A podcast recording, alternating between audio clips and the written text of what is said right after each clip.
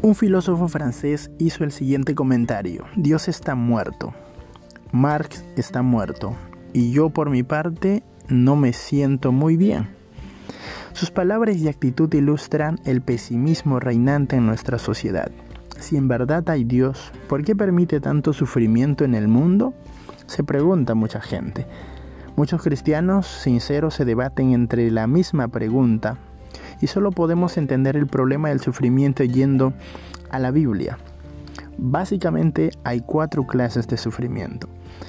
El primer tipo es el sufrimiento como resultado de desastres naturales, como por ejemplo un terremoto o una gran tormenta cuyas consecuencias afectan a justos e injustos.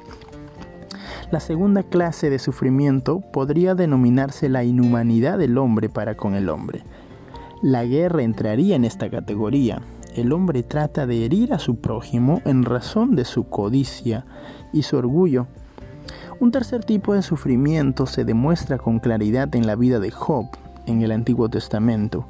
Fue resultado del ataque directo de Satanás, quien comenzó a actuar y causó un sufrimiento indecible a Job y a su familia. La cuarta clase de sufrimiento es el que se produce como resultado de nuestras propias acciones equivocadas. Por ejemplo, si me arrojo del techo de mi casa y caigo al suelo rompiéndome la pierna, y eso es lo menos que podría sucederme, estoy sufriendo porque quebranté la ley de la gravedad. De la misma manera, los individuos sufren cuando quebrantan las leyes morales de Dios. Mucho sufrimiento existe como resultado de las malas elecciones que hacen los hombres. Cada vez que los hombres quebrantan las leyes de Dios, hay otros que también estarán expuestos al dolor. Encontramos un claro ejemplo en la historia de Acán, en Josué. Cuando él codició y tomó parte del botín de la batalla de Jericó, su pecado le costó la vida a 36 hombres en la batalla contra el pueblo de Ai. Otros habrán de sufrir por la desobediencia de una persona, es inevitable.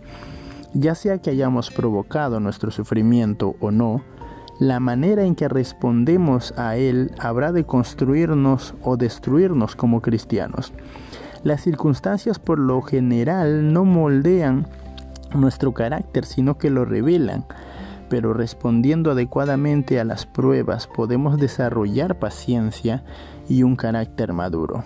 Los problemas, las presiones, la calamidad o la muerte de un ser querido a menudo hacen que nos examinemos y tratemos de descubrir pecado en nuestras vidas.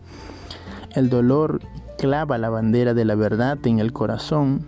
Sin embargo, debemos tener cuidado de no permitir a Satanás que nos abrume con un falso sentido de culpa y un dolor por demás excesivo.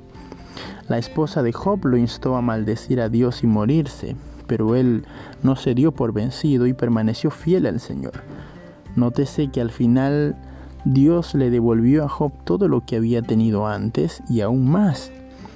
En vez de centrar la mirada en las circunstancias, debemos mantener nuestros ojos en Jesucristo, la fuente de vida. Él nos dará la victoria en cualquier situación que atravesemos y como resultado de esas pruebas seremos cristianos más fuertes y mejor equipados para servirle. En tiempos de pesimismo y sufrimiento podemos decir con él como el salmista, Él está a favor mío, ¿cómo podré temer? ¿Qué podrá hacerme el hombre? El Señor mismo como el siervo sufriente es nuestro consuelo y esperanza en tiempos difíciles.